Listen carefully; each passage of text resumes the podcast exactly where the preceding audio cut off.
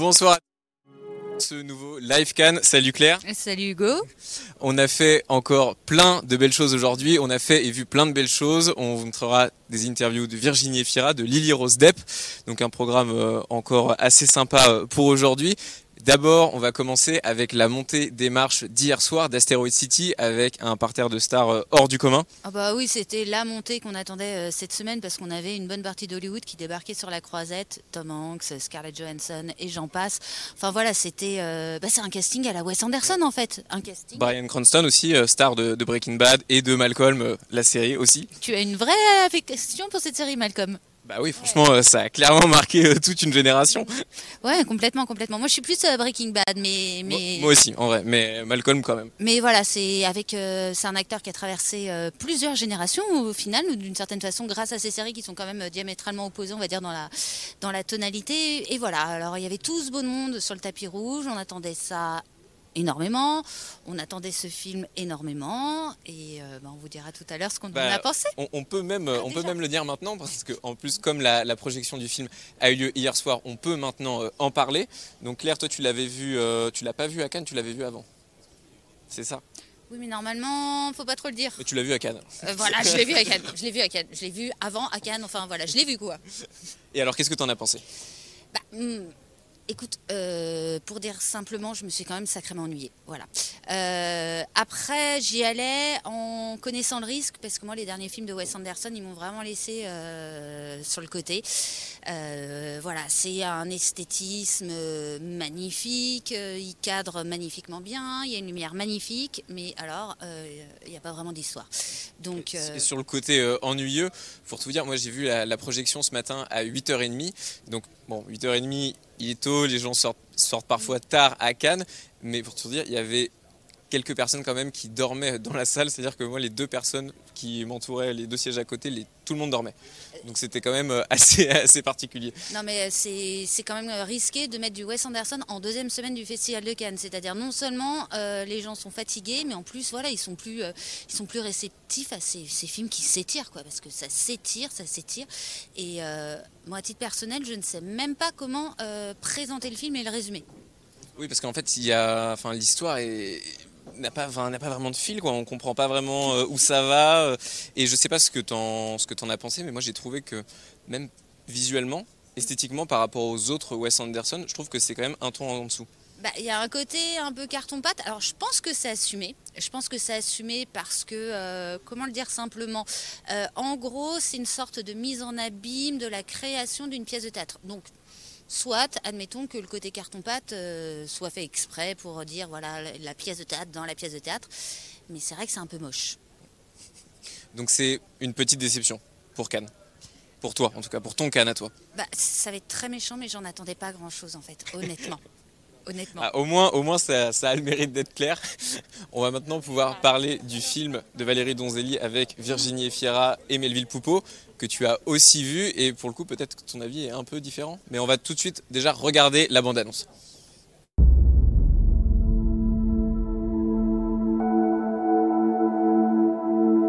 J'étais folle de lui. Eh bien oui, je parle fort parce que je suis heureux et j'ai envie de le crier. Il était d'une tendresse infinie. Oh, je t'aime. J'aime tout. Moi aussi. C'est plus sage d'attendre un peu. À mon âge, moi, j'ai plus envie d'être sage. Bon, t'es sûr que tu vas pas regretter de faire tout ça pour moi? Ah, j'échange la mer contre les forêts. Et l'amour? Tu te plains de ton mari? Pourquoi tu fais toujours que je me plaigne de toi? Pardon, excusez-moi. Pourquoi tu m'as raccroché au nez? J'étais en cours.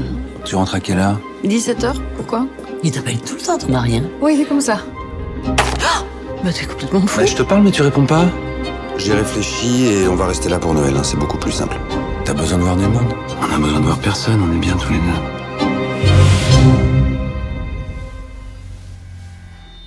Je te veux que pour moi. Greg s'est arrangé pour me rendre la vie impossible. Il vous suivait?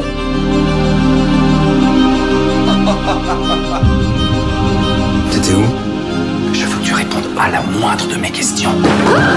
T'étais où Oh Blanche, je t'aime tellement. Je vous préviens, le chemin va être long. Vous devrez dire des choses qui vous font souffrir. C'est une guerre.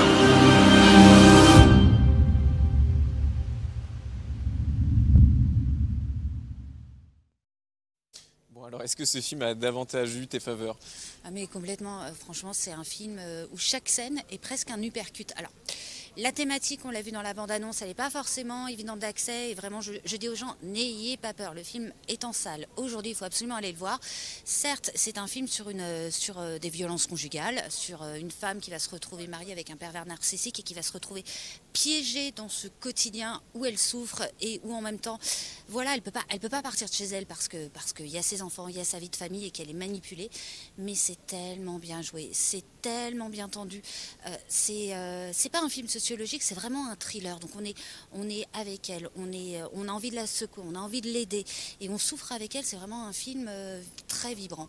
Il n'est pas en compétition, faut le dire. Il est à Cannes Première, mais Cannes Première c'est vraiment pas euh, la section poubelle du festival de Cannes parce que l'année dernière à Cannes Première il y avait La Nuit du 12, le film de Dominique Moll et qui a tout simplement été le grand gagnant de la dernière cérémonie des Césars. Donc vraiment c'est une, une sélection de qualité et, ce film-là pour moi c'est c'est vraiment l'un des films que j'ai préféré dans toutes ces sélections canoises. Donc vous avez la chance de pouvoir le découvrir en salle. Allez-y, allez-y, allez-y, allez-y. Tu y vas. Bah, je vais pas, j'ai pas réussi à trouver de place là pour y aller Ah, à Cannes, mais j'aurai l'occasion d'y aller euh, à Paris euh, quand on viendra. Il y, a- il y a des cinémas dans le coin, tu peux, tu Ouais, sais. mais là, je crois que je crois qu'il n'y a pas le temps. Wow. Et donc, L'amour et les forêts, c'est aussi un film qui est porté par deux très grands acteurs du cinéma français. Ouais, non, bah, Virginie Efira, Virginie Efira, elle est incontournable. Elle a eu enfin un César à la dernière euh, cérémonie pour euh, Adieu Paris. Je dis enfin parce que Meilleure actrice. Meilleure actrice tout à fait dans un premier rôle. Je dis enfin parce que c'était un peu, je sais pas, le Poulidor, euh, comme aurait dit mon grand-père du, du- du cinéma, tous les ans nommés Ouais, au c'est- César. Ça faisait combien de fois de suite qu'elle était nominée, tu te rappelles euh Euh, tout à fait. C'est- Elle l'a eu à la sixième fois quand même. Sixième fois. Et c'est euh, c'est une actrice qui fait un parcours quasiment sans faute. Même j'ai envie de te dire, au lieu d'égrener tous les superbes films dans, laquelle- dans lesquels elle a été, j'ai presque envie de te donner le seul nanar dans lequel elle a été, c'est Don Juan. Est-ce que tu connais ce film Don Juan? Je l'ai pas vu. Eh bien, je vous encourage aussi à voir Don Juan avec Virginie Efira et Tahar Rahim parce que ça, en termes de, de, de, de nanar, c'est vraiment un film qui, euh, si on le regarde au second degré, est très très drôle à voir. Voilà. Mais sinon, euh, mis à part ça, sa filmographie, elle est quand même, euh, elle est quand même impeccable parce que même quand elle va dans du cinéma, euh, dans du cinéma très grand public, et ben ça donne euh, 20 ans d'écart, ça donne Le Grand Bain, donc c'est quand même des, voilà, des comédies qui ont marqué les esprits. Donc, donc vraiment, c'est, pour moi l'une des plus grandes actrices à l'heure actuelle Donc là, on la retrouve. Ouais, tu, tu allais dire bah, qui va un peu disparaître euh, des écrans dans les mois à venir euh, pour euh, un heureux événement, puisqu'on l'a, vu, hein, elle, est, elle est très très enceinte. Mais voilà, là, euh, elle nous dit au revoir avec un très joli film. Donc un film qui euh, aborde les, violen- les violences conjugales, un sujet difficile. Elle nous a raconté en interview, parce que tu as pu euh, l'interviewer, c'était hier. Exactement, c'était hier. Mm. Et on va écouter justement ce qu'elle nous dit sur l'importance d'évoquer ces sujets-là. Ça- Ça, peut jamais être, je crois, l'ambition première, c'est-à-dire que euh, parce que ça, pour ça, il y a, a plein d'autres supports. hein. Il y a des choses qu'on peut lire, a du documentaire et tout ça. On peut pas se dire, tiens, je vais faire un film pour que euh, on fait un film parce qu'on y croit, parce qu'il y a quelque chose là-dedans qu'on a l'impression que parce qu'on la comprend, on pourrait transmettre, parce qu'il y a une histoire qui à raconter. Mais le fait que du coup il y ait ça aussi, oui, moi c'est majeur pour moi. En fait, euh, aussi, parce que je crois que sans représentation des choses, on peut pas se reconnaître. Si c'est dans l'invisibilité, si on n'en parle pas, ou si euh, on met ça, que ça soit dans les œuvres, mais ça l'était aussi médiatiquement, c'est-à-dire euh, dans, l'idée du crime passionnel, euh, dans l'idée de c'est ça l'amour passionnel, il y a de la violence et tout ça, où on mettait euh, celle qui recevait la violence comme celui qui la donnait au même endroit, comme faisant partie de, de, de, de, de la spirale infernale de l'amour. Non, c'est très récent en fait aujourd'hui qu'on voit ça dans un continuum des violences faites aux femmes et qu'on l'extirpe et que c'est par des représentations cinématographiques aussi qu'on peut tout d'un coup sortir de l'endroit de l'invisibilité euh, et, et, et qu'il y ait une reconnaissance euh, possible de ce qu'on est en train de vivre. Maintenant, c'est vrai que moi, normalement, comme j'adore jouer, j'adore faire 12 milliards de prises. Et il m'est arrivé certains moments où on jouait ces scènes qui étaient très très longues, euh, tout ça, où c'était euh, éprouvant. Heureusement que ça l'était quand même, même si nous ne sommes que dans des représentations. Heureusement que c'était éprouvant. Et quand c'était fini, euh, et que je me disais, bon, là, je crois que c'est bon, là. J'entendais Valérie qui disait, on la refait? Ok, oui, pas de problème, pas de souci. Il y avait. et, et- et moi, j'ai un déni comme ça de la vulnérabilité de l'acteur, parce que c'est pas une idée qui me plaît tellement. L'idée qu'on peut se confondre avec son personnage, ou l'idée de la vulnérabilité. Mais il y a des choses que j'ai faites avec Valérie que j'avais jamais fait sur un autre film. Je me souviens d'un moment, je suis allée la voir Moi, je me dis, ça, pour moi, c'est vraiment un truc des actrices des années 60 qui vont voir le metteur en scène en disant Est-ce que tu me regardes encore? Est-ce que tu m'aimes? Est-ce que tu. Je fais jamais ce genre de choses. Et je l'ai fait dans un moment. Je me dis, tiens, en fait, ça raconte une vulnérabilité. J'ai été rejoint par notre ami Édouard Bonamour, journaliste culture à BFM TV. Salut Hugo, salut à tous, ça va? Ça va et toi? Très bien, très bien, très bien. On était euh, ensemble euh, il y a deux jours pour aller à la soirée de The Idol, l'événement euh, série à Cannes. Quelle galère, quelle galère cette soirée quand même. Enfin, je- C'est comme ça que tu voulais le présenter ou pas Ou tu voulais Oui, dire que bien? Comme, comme on le disait hier, nous, on n'a même pas pu, enfin, on n'a pas pu rentrer évidemment, mais on n'a non plus pas eu The Weeknd qui devait venir faire des photos et potentiellement répondre à nos questions euh, sur, sur le tapis rouge qui était organisé à- devant, devant la soirée. Pourtant, The Weeknd, il était bien à l'intérieur où il y a eu un concert euh, auquel on, aurait aimé. Visiblement, ouais, visiblement de dingue. Il était avec le groupe Justice et ils ont visiblement ils ont mixé ensemble. Et il paraît qu'il a chanté. Enfin, il y avait un décor en plus à l'intérieur qui était dingue. Il paraît que c'était la soirée du festival où il fallait être. Bah, on est resté dehors. Il y avait également euh, Travis Scott. Il y avait aussi Travis Scott. Alors je sais pas s'il a fait quelque chose pendant la soirée, mais effectivement on l'a vu passer sur le tapis rouge. ça c'était pas mal aussi. Mais il y avait deux trois rostas quand même. hein, C'était c'était assez branché comme euh, comme soirée. C'était plutôt pas mal. Mais non, on est resté dehors. Mais bon, t'es pas totalement à plaindre non plus, puisque tu as pu euh, avoir Lily Rose Depp qui joue évidemment le rôle principal dans la série. Tu as pu l'avoir en interview euh, aujourd'hui. Comment ça s'est passé? Écoute, ça s'est très bien passé. Alors, euh, je l'ai retrouvé. Bon, j'ai fait 7 minutes d'interview. Tu sais, c'est ce qu'on fait depuis le début du festival, ce qu'on appelle les press junkets. Donc, tu vraiment pas beaucoup de temps.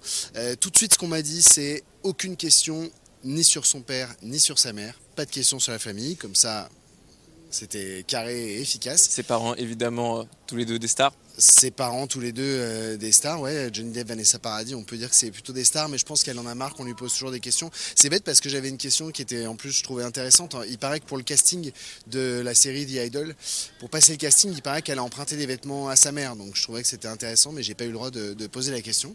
Et ouais, écoute, on s'est retrouvé au Carlton, 7 minutes d'interview. Elle avait un peu de, de retard, comme toutes les stars, sinon, les- sinon c'est pas une star, sinon c'est pas drôle. Euh, une petite 45 minutes de retard, euh, tranquille. Et non, non, elle Quand même, sur une journée. euh, Ouais, ouais, ouais, ouais, ouais, non, euh, heureusement, il y avait des, ils avaient des madeleines euh, délicieuses au Carlton. Et euh, écoute, elle était, je l'ai trouvée étonnamment très à l'aise. Je sais que tu te, tu te fous de ma gueule parce que je lui ai dit qu'on s'était rencontrés il y a quelques années parce que on a rencontré Lily Rose Depp euh, avec Claire Fleury qui était juste euh, là avant. Euh, il y a, je sais plus, si c'est 4 ou 5 ans peut-être, en tout cas pour le film La Danseuse, qui elle partageait l'affiche avec Gaspard Ulliel. Et donc une vraie amitié est née entre Edouard et Lily Rose Depp. Cet homme est extrêmement moqueur, il faut que vous le sachiez. Pas d'amitié, j'aurais bien aimé, mais non, pas d'amitié, mais quand tu la revois, tu places un petit mot, machin et tout. Donc, euh, c'est vrai que le contraste entre qui elle était euh, il y, a, quelques années, c'était encore une toute jeune fille, euh, de, mémoire, elle devait avoir peut-être 17 ans, je pense. Et, euh, et là, cette année où elle revient, The Idol, c'est un rôle quand même, on l'a dit, on l'a répété, hyper très sexualisé, très physique, très, où elle est très souvent dénudée. Donc c'est vraiment une émancipation de, pour elle, je trouve. Et, euh, et donc voilà, et je l'ai trouvé très, j'ai trouvé super à l'aise. On a fait l'interview en français. Ouais. Et on va peut-être écouter un extrait. Ouais, on va tout de suite, euh, on va tout de suite écouter euh, Lily Rose Depp justement sur cette question d'accepter un rôle très physique, ce qui a une incidence potentiellement ensuite sur la suite de sa carrière. Ça peut. On l'écoute. Pour moi, non, aucune hésitation, parce que je, c'est des gens à qui je fais, euh, d'abord pour qui j'ai énormément de respect et d'admiration pour leur travail, euh, individuellement et ensemble, mais aussi des gens à qui je fais confiance, vraiment, et je, et je, je savais qu'ils allaient m'accompagner euh, dans, ce, dans, dans, dans, ce tournage, dans cette histoire, dans, dans ce, ce- cette expérience, de, manière, de manière très... euh, familiale. Enfin, j'ai l'impression de, de- de travailler avec ma famille, d'être vraiment euh, à côté des gens qui, qui, qui, qui m'aiment, que j'aime, qu'on se respecte mutuellement. Euh, donc, euh, non, pour moi, aucune hésitation. Pour moi, ça a été une, une, euh, une collaboration à, à, à 100% et il n'y a absolument rien qui m'a été imposé. Euh, j'ai été pour vraiment la, la première fois euh, inclus dans le- la création du personnage euh, à ce point. Évidemment, il y a toujours des conversations à avoir avec son réalisateur et tout ça, et, et, et ses, ses- ses costards. Mais là, j'ai vraiment l'impression que Sam et Abel m'ont m'ont donné la, non seulement donné la place, mais qui, qui, qui, qui avaient envie de savoir euh, mon, avis sur des choses, qui avaient envie que je fasse partie vraiment de la création de ce personnage, de, de, qu'on, la construise ensemble. Et, euh, et donc, ouais, comme ça, c'est pour ça que je ne comprends pas vraiment la conversation autour des, des, des, des, des pressions que j'aurais pu subir parce que j'en ai absolument pas ressenti. Parce que comme Lily Rose Depp le laisse entendre, il y a eu un début de polémique sur le tournage de la série. Ouais, en fait, euh, cette série, elle, est polémique pour deux raisons. Euh, la première, c'est que c'était au moment du tournage, en fait. Euh, on a dit, ce qui s'est passé, c'est que The Weeknd et Sam Levinson, donc le créateur de Euphoria, ont écrit une histoire, ont écrit un scénario. Ils ont eu l'idée tous les deux. Ils ont écrit une, première version et ils ont donné la réalisation à une, réalisatrice qui s'appelle Amy Seymetz, Seymetz, je crois, dans, dans mes souvenirs, si je ne me trompe pas, qui a réalisé les séries Atlanta, qui avait, qui avait beaucoup fait parler d'elle, qui est une excellente série. Euh, ils ont donné la réalisation à cette femme qui a tourné 80% de la série, de la première saison de The Idol, euh, pour un budget aux alentours de 50 millions de dollars. Et en fait, ils se sont aperçus très vite, Sam Levinson et The Weeknd, que euh, le point de vue de cette réalisatrice ne correspondait pas à ce qu'ils voulaient délivrer comme message. Et ils ont tout bonnement viré cette nana et euh, ils ont décidé de reprendre les rênes euh, de cette série et d'en faire quelque chose qui ressemblait plus à ce qu'ils voulaient faire, à savoir un point de vue peut-être un peu plus masculin. C'est ce qu'on a beaucoup dit parce qu'en fait il y a une, une- un article, un long article, une longue enquête de Rolling Stones qui est sortie euh, au moment du, du tournage. Donc ça, ça a été la première polémique. On a dit en gros que euh, le, le surcoût euh, de la série, parce que ça a coûté je crois à peu près le double de ce que ça, ça avait dû coûter, Ça se compte en dizaines de millions de dollars. ah bah, ils, ont, ils ont quasiment tout refait, paraît-il. Ils ont fait que des, des reshoots de toutes les scènes. Et puis, il y a eu un deuxième, une deuxième polémique qui est un peu ressortie ici à Cannes, à savoir un point de vue très masculin. Certaines personnes trouvent que la série fait un petit peu l'apologie du viol. Parce que, juste pour rappel, en gros, c'est l'histoire de cette pop star que joue euh, Lily Rose Depp. Euh, elle est un peu dans un creux de sa carrière parce qu'elle vient de perdre quelqu'un. Je ne vais pas tout dévoiler non plus. Elle est dans un creux de sa carrière. Elle rencontre dans une boîte de nuit, dans une soirée, un gérant, un patron de boîte de nuit, de cette boîte de nuit, qui en gros va euh, l'aider à renaître artistiquement. Sauf que s'instaure entre eux une espèce de relation toxique où à la fois il l'emmène plus loin artistiquement et en même temps il, il profite un peu d'elle. Il y a un côté très sexuel entre eux, un peu Fifty Shades of Grey, mais plus trash quoi. Euh, et donc il y a beaucoup de gens, et notamment ici à Cannes, qui, ont, qui dénoncent ça en disant euh, c'est ce qu'on appelle le male gaze. Tu sais, c'est vraiment les hommes qui prennent le pouvoir sur les femmes, et les femmes deviennent un peu des femmes objets qui disent rien. Quoi. Il faut attendre de voir, je pense, toute la première saison. Nous, pour l'instant, on n'a vu que les deux premiers épisodes. Euh, Parce que tout n'était tout n'était pas projeté, euh, même pour la Non. presse à Cannes. Ouais, on a vu que les deux premiers. Il faut se faire une idée sur la totalité des épisodes.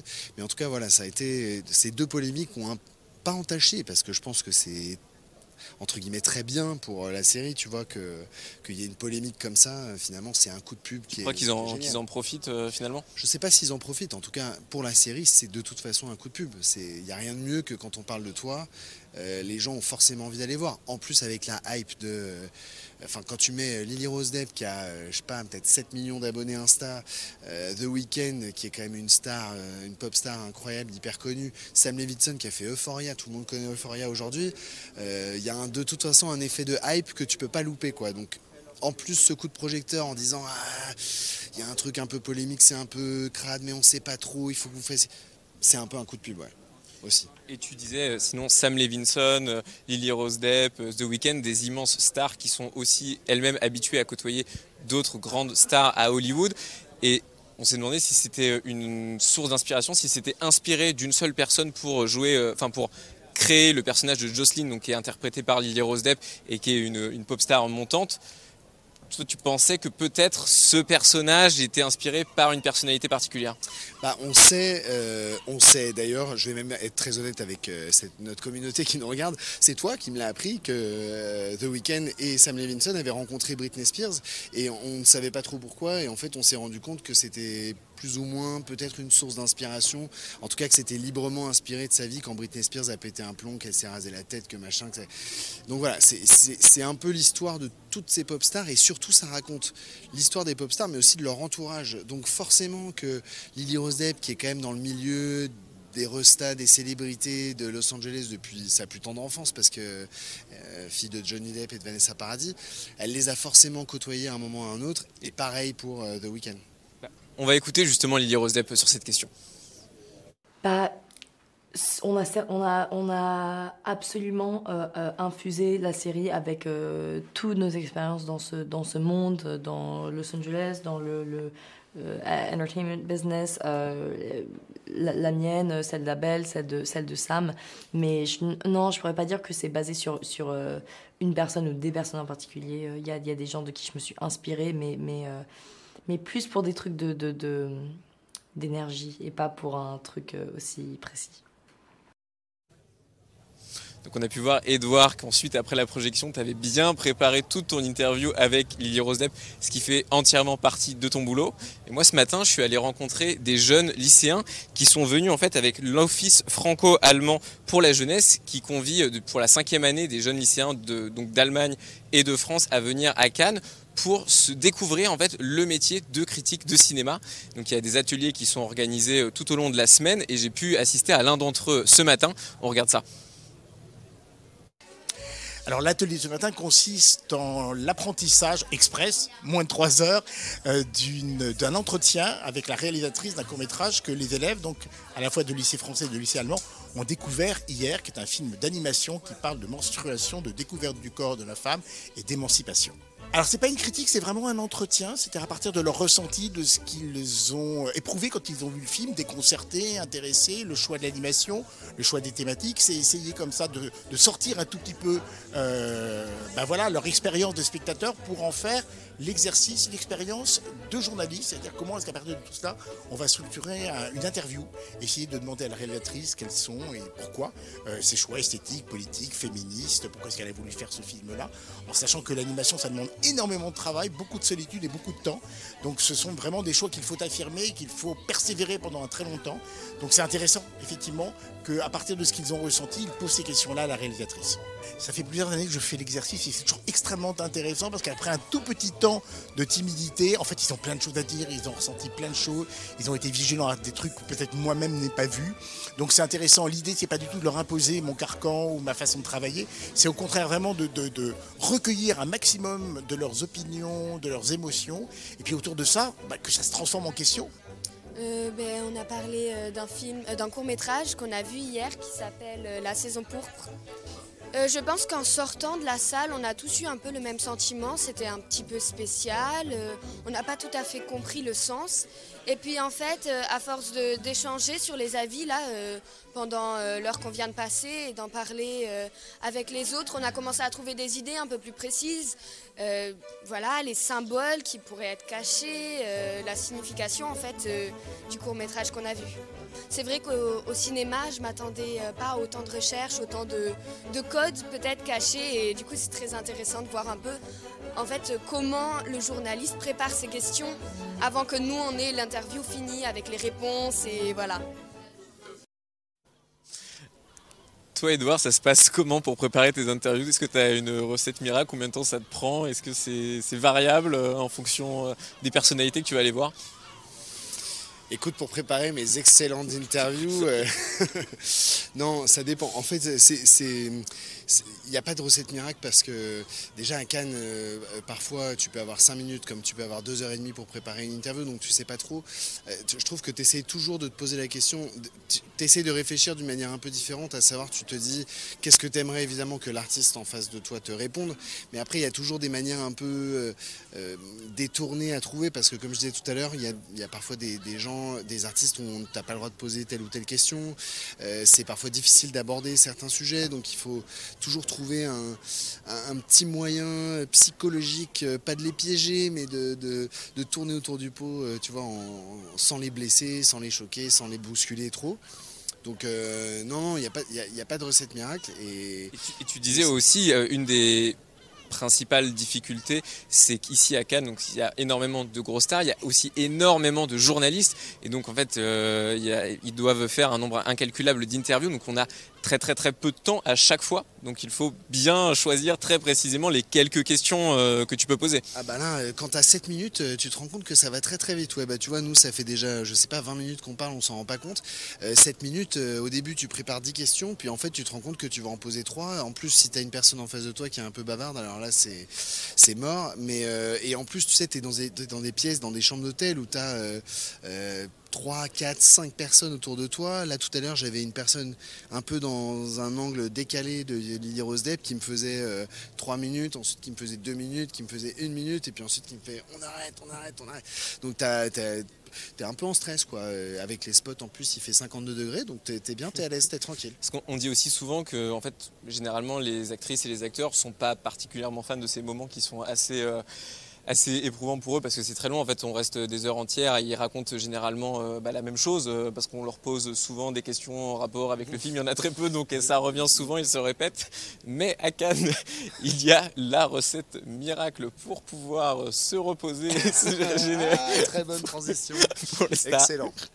On a notre journaliste euh, Candice Mahou qui allait en fait à la suite Sandra. C'est une suite qui accueille des marques qui présentent en fait leurs produits aux différentes personnalités qui peuvent passer euh, sur la croisette. Et elle a notamment découvert un caisson euh, un peu particulier pour pouvoir se reposer. C'est assez euh, étonnant. On vous laisse regarder ça. The technology is very simple. It's combining of pressure and breathing uh, 90% pure oxygen. And when those two things come together, the oxygen is getting overflown into all cells of the body. So it's a very natural, it's not even new, it's an old uh, thing, but it's lately coming out because research are being done, expanded. It, it was a very, yeah, a sleep, uh, a beauty and a giant sleep uh, tool that is coming out now. On a le soleil qui commence tout doucement à baisser derrière nous. On est bien là, non? On est bien, on Toi, est bien, regarde. Claire, elle avait un peu froid. Il y a une vue de dingue. Ouais, mais Claire, elle se plaint. regarde, si on se décale, regarde. Regarde, c'est pas beau ça? C'est génial, c'est magnifique. C'est la magie du festival. Ah festival qui continue demain et encore une fois, on a plein de très belles choses de prévues, dont une rencontre avec une immense star du cinéma, un immense réalisateur. Quentin Tarantino. Quentin Tarantino qui sera à Cannes, qui est venu plusieurs fois à Cannes. Hein. Il est venu euh, la dernière fois avec Once Upon a Time in Hollywood, où il y avait quand même Brad Pitt euh, et DiCaprio. Là, il revient demain pour euh, faire une masterclass, présenter aussi un petit film, visiblement. On en saura un peu plus demain, mais, mais voilà, on va, on va se, se pointer là-bas là, pour tous les cinéphiles. Enfin, en tout cas je dis ça, non, il y a peut-être des cinéphiles qui n'aiment pas Quentin Tarantino, mais moi, ça fait partie des cinéastes qui m'ont marqué à plusieurs reprises. Donc euh, j'avoue que demain, c'est grosse excitation pour moi de, le rencontrer, quoi, de le voir. C'est quoi le Tarantino qui t'a le plus marqué? Je dirais, euh, moi, mon choc de cinéma, parce que peut-être que c'est un des premiers que j'ai vu au cinéma, ce serait Kill Bill, euh, première, première partie, volume 1. Ouais bah ouais, l'esthétique, l'histoire, euh, euh, tous les personnages hauts en couleur, euh, les scènes de dingue. J'adore cette histoire de revanche. Pour moi, c'est génial. Après, je trouve que tous les Tarantino ont quand même des qualités folles, quoi. Tarantino qui a eu beaucoup de succès à Cannes puisqu'il a remporté la Palme d'Or avec Pulp Fiction. Pulp Fiction, ouais. ouais en 94, si je me trompe pas. Attention. Je me demande si c'est pas l'anniversaire. Je crois que c'était le plus jeune, le plus jeune cinéaste à recevoir la Palme d'Or. C'était lui, peut-être. Je vois Claire qui me fait des signes, c'est pas lui. Bon bah voilà. Donc c'est pas lui. Mais c'était un des plus, c'était un des plus, c'était un des plus jeunes en tout cas. Mais ouais ouais, Palme d'Or avec Pulp Fiction. En tout cas, on aura donc 94 Pulp Fiction. Donc tu avais raison. J'avais raison, tu vois. Je suis assez content. J'avais au moins un truc de bon, quoi. La classe. on verra donc Quentin Tarantino demain. On vous débriefera euh, tout ce qui s'est passé euh, pendant cette conférence, mais aussi euh, toute l'actualité à Cannes, tout ce qu'on aura pu filmer. On se retrouve dès demain, Edouard On se retrouve demain avec plaisir. Bonne soirée. On se retrouve donc demain à 19h en live. À toutes. Salut